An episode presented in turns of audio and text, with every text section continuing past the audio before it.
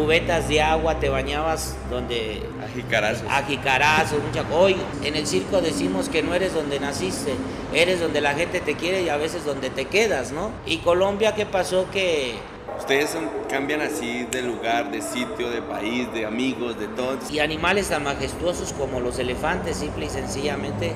Porque si un león y un tigre se come la cola, es porque es un animal muerto de hambre. Hola, ¿qué tal chicos de Desinformativo? Hoy estamos aquí desde la Ciudad de México y hoy tenemos una historia muy chévere que contar.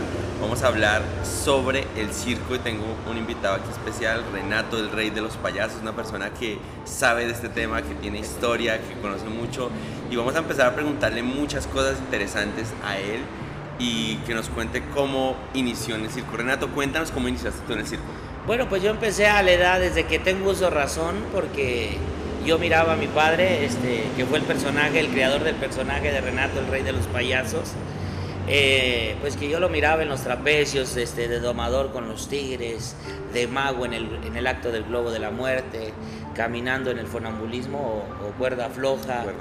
Y con mi primer acto fue un número de, que se le llama charivari, que se trata como tipo gimnasia artística, pero en el, en el circo, ¿no? Gimnasia de piso y ahí empecé yo a la edad de tres años, donde salía yo corriendo y hacía una maromita. Y como mi papá me pelaba rapa, pues yo usaba una peluca y a la gente le causaba gracia porque hacía la maromita y en la maromita se me caía la peluca y ya salía yo corriendo y me paraba y saludaba, ¿no? era parte del show. Eso era parte estaba del preparado. show. Sí, sí, ah, estaba preparado. Y a la gente le gustaba, ¿no?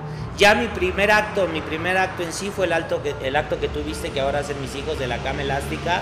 O trampolín americano, que ese fue a la edad de cuatro años que empecé y gané mi primer premio en el 90 en el segundo festival que se hizo artístico, Festival Internacional de Circo aquí en México, con mi hermano Juventino donde hacíamos el acto de la cama elástica y gané el segundo lugar.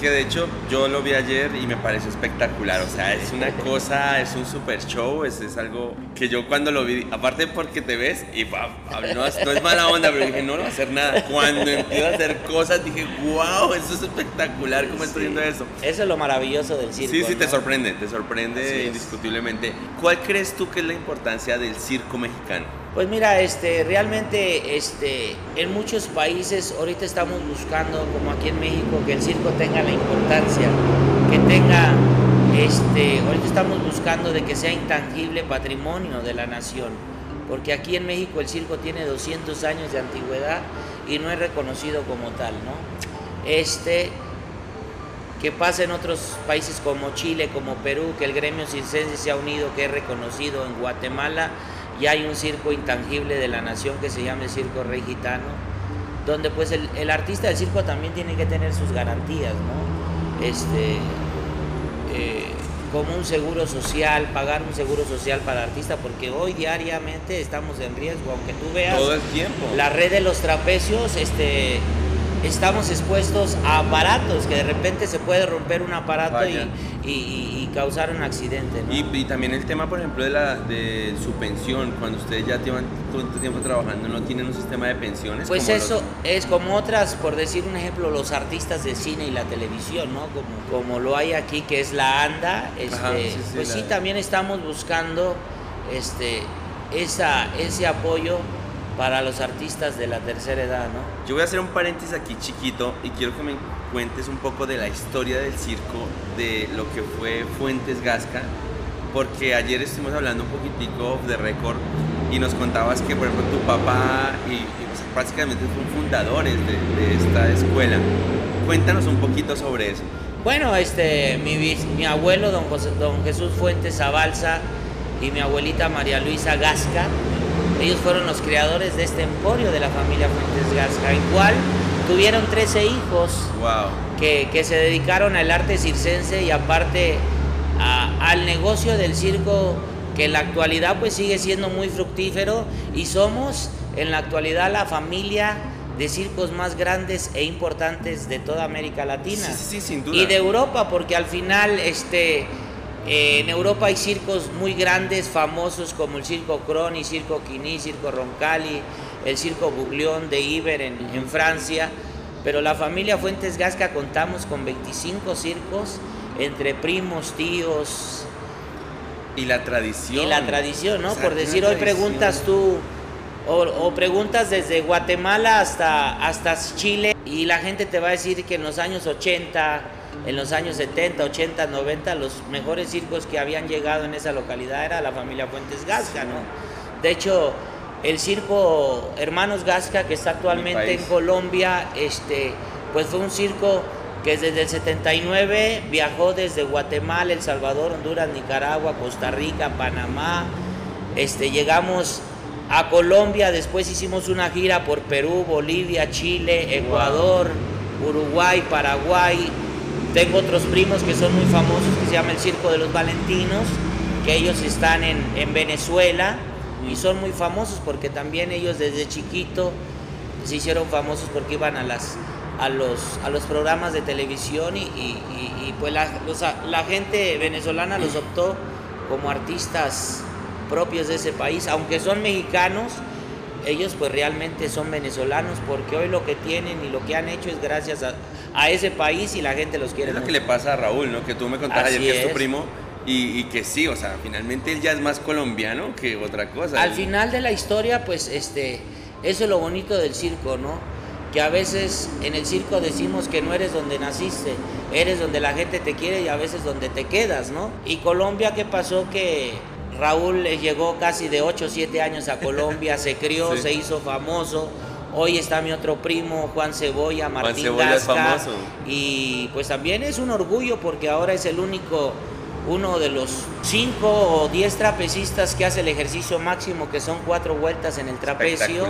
Y él tiene el récord de mil cuádruples saltos mortales certificados por los Guinness Records. Imagínate, es una proeza impresionante y aparte pues es marca Fuentes Gasca. Sí, sí, claro, es la marca de usted. Sí, te, decía que por ejemplo allá en Colombia es súper famoso y la gente lo conoce y ya es una marca, ¿no? Como tal, o sea, como que los Gasca ya es una marca y qué bonito que esté así. Otra pregunta que siempre es así, es personal mía. ¿Cómo viven las personas en un circo? Eh, ¿Cómo estudian? ¿Cómo se bañan? ¿Qué hacen en su rato libre? Bueno, ahorita te voy a llevar a, que conozcas un camper donde nosotros vivimos actualmente. Gracias a Dios, pues en 1990 hubo una ley que el presidente, que en ese tiempo estaba en el PRI, este, Carlos Salinas de Gortari, este, a la gente de circo hizo un permiso especial donde nosotros podíamos ir a comprar un camper o un trailer casa a los Estados Unidos.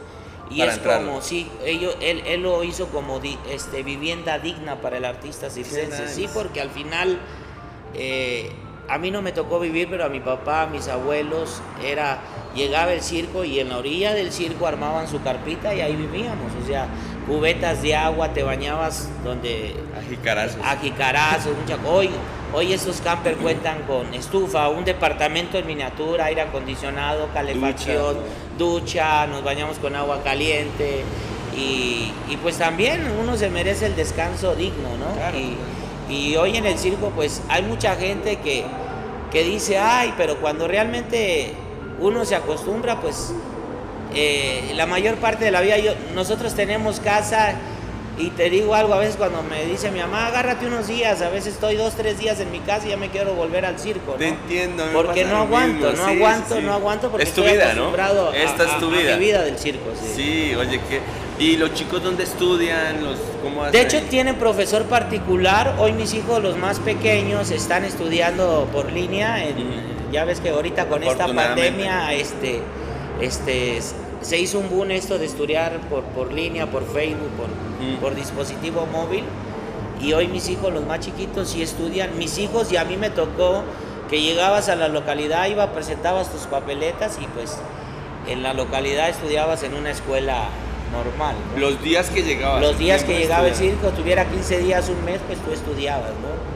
Claro, a veces agarrábamos un maestro particular para que nos regularizara y él fuera a hacer el examen con nosotros a la escuela donde fuéramos ah, y, ya, y ya tener nuestros certificados, ¿no? Y aparte, pues también este, vivías el bullying, ¿no? Porque mm. el, muchacho del circo y pues realmente a veces uno tiene aquí en el circo te avispas un poquito más porque la vida te hace ser un poquito más astuto, ¿no? Aparte ustedes están muy preparados para el cambio. Ustedes cambian así de lugar, de sitio, de país, de amigos, de todo. Entonces creo que están muy preparados para el cambio. Y eso iba a preguntarte, por ejemplo, en el caso de sus destinos y sus lugares, ¿cómo deciden dónde estar, cuánto tiempo estar? Cuál es el próximo destino. Como así, ahorita también nos contabas que, por ejemplo, de pronto haces giras de Centroamérica, ¿no? Sí. ¿Cómo decides eso? ¿Cómo los cuadras? ¿Qué contactos tienes? Pues mira, este, al final tenemos, este, hemos hecho muchos amigos que se, que se acercan a ti y es lo bonito, ¿no? Porque hay gente también muy preparada que quiere experimentar, ¿no? Y tú los enseñas, les dices, mira, vamos a hacer esto. Tengo amigos en Centroamérica donde ahora ya ellos son mis representantes. Ok.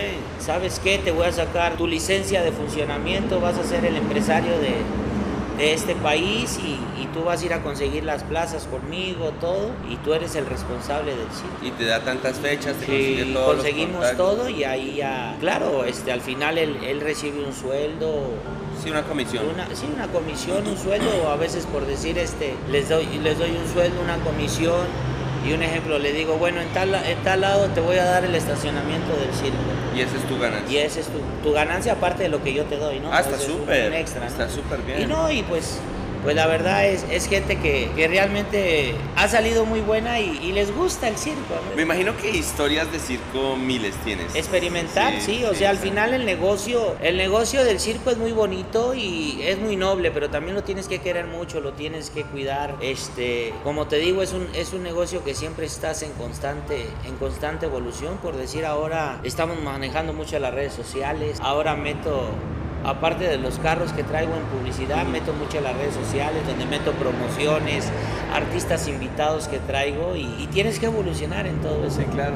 Yo viví aquí en México un tiempo y creo que en el tiempo que yo estuve, estuvo todo este cambio y transición del tema de sacar a los animales del circo tenía una amiga que trabajaba en circo, su familia trabajaba en circo, en un circo chico que era en Ecatepec, en ese tiempo estaban ahí. Y me contó la historia y quisiera saber cómo ves tú eso que pasó con sacar a los animales del circo, cómo lo sientes, qué piensas si está bien, si está mal, si fueron mal juzgados de alguna manera o estuvieron bien que se sacaran los animales del circo. Mira, este, al final lo de los animales, te digo porque yo desde que nací, este, mi papá siempre tuvo muchos animales.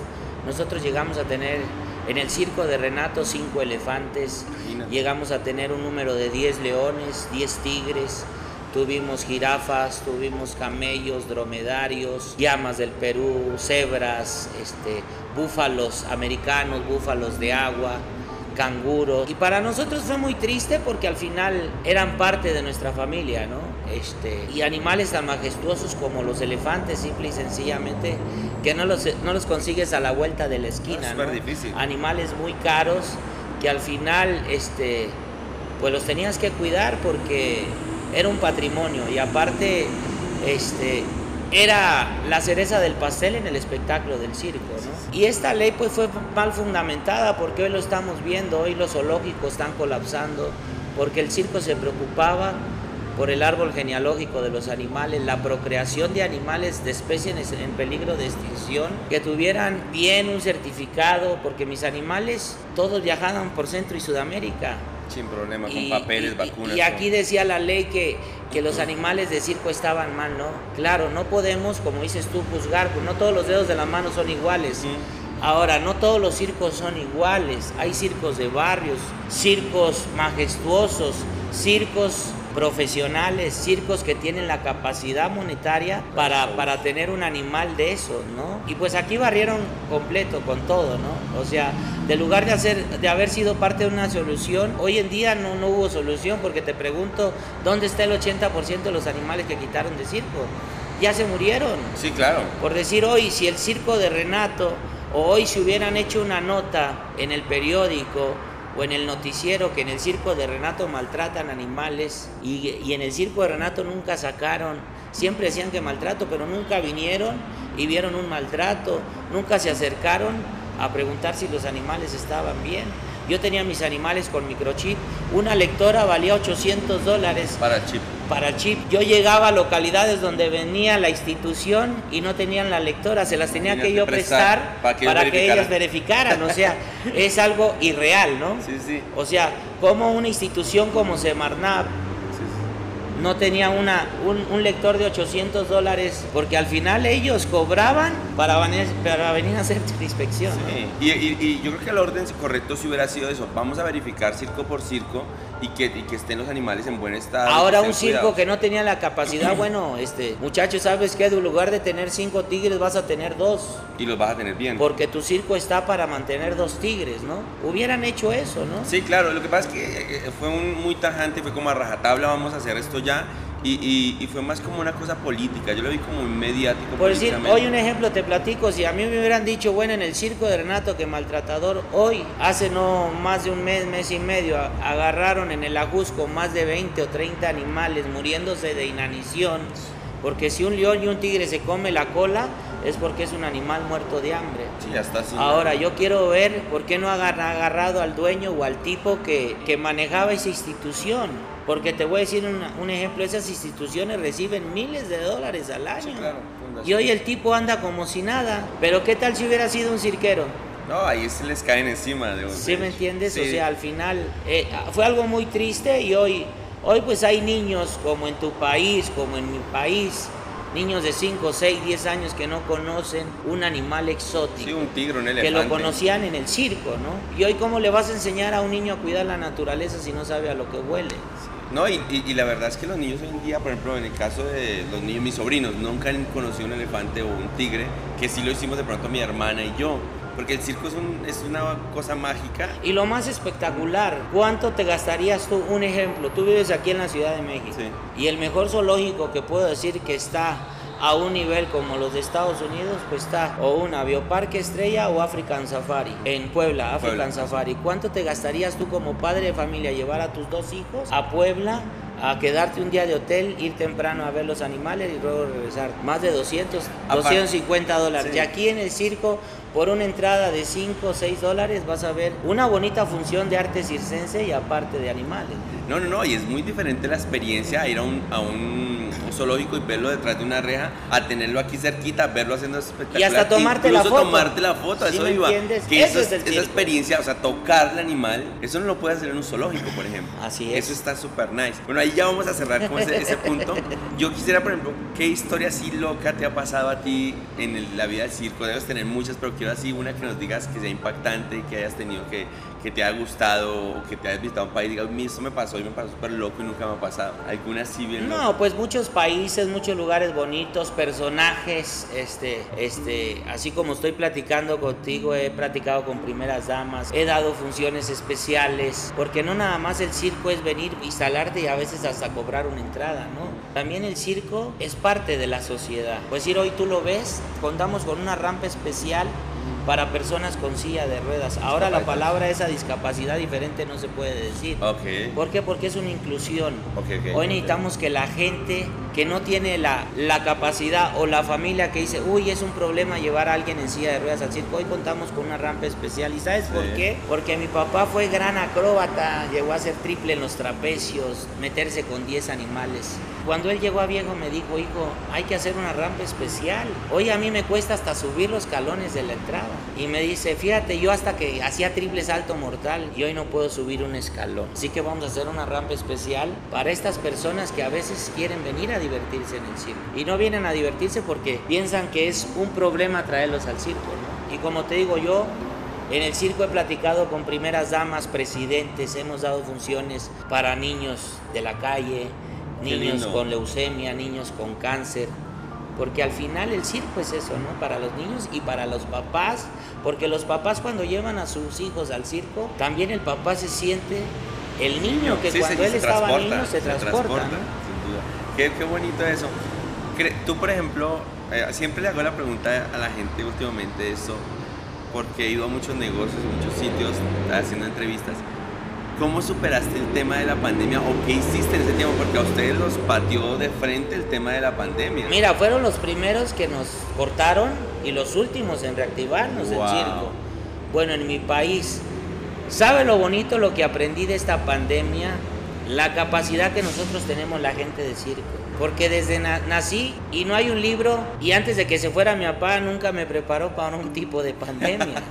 no hay manual para esto. No hay manual para esto. Fui chofer jalando, fíjate, fui chofer jalando refrescos de la Pepsi de aquí de un pueblo que se llama San Juan del Río Querétaro hasta, hasta Monterrey. Lo disfruté, este, tengo un amigo que se dedica a alquilar campers para las producciones de televisión y hacía los trabajos y yo miraba a la gente que se quejaba ¿no? de su propio trabajo y le digo, si supieran que en el circo se trabaja 10 veces más de lo que ellos hacen aquí. Y qué vi de mi punto de vista que, que yo me sentía, porque desde que yo nací siempre he estado en mi núcleo, siempre fui el hijo del dueño, ahora soy el dueño del circo y estaba en ese núcleo, ¿no? Quería, este, nunca había, nunca había experimentado ser un empleado. ¡Wow! ¡Qué shock! Y eso, y eso me ayudó mucho, me ayudó a ser más gente, más persona y aparte querer el trabajo como el pan nuestro de cada día, ¿no? Eso fue lo que me enseñó la pandemia.